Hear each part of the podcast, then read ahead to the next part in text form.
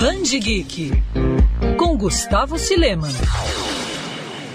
Uma história que encantou leitores de diferentes gerações e se tornou parte importante da obra de Neil Gaiman. Coraline está de volta às livrarias brasileiras. O primeiro livro do autor, voltado ao público infanto-juvenil, conta a história da pequena Coraline Jones, uma menina muito curiosa que está se adaptando a uma nova casa após mudança de seu antigo apartamento. Tudo no lugar é novidade para ela, dos vizinhos excêntricos até uma porta, digamos, bem esquisita, que decora a sala desse casarão.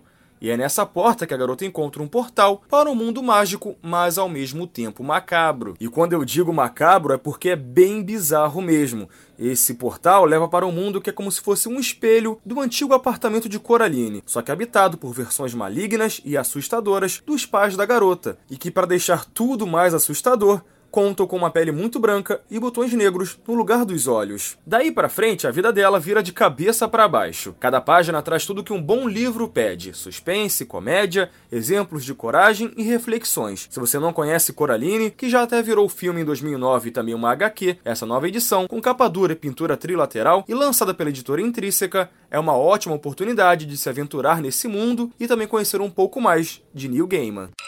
Quer ouvir essa coluna novamente? É só procurar nas plataformas de streaming de áudio. Conheça mais dos podcasts da Band News FM Rio.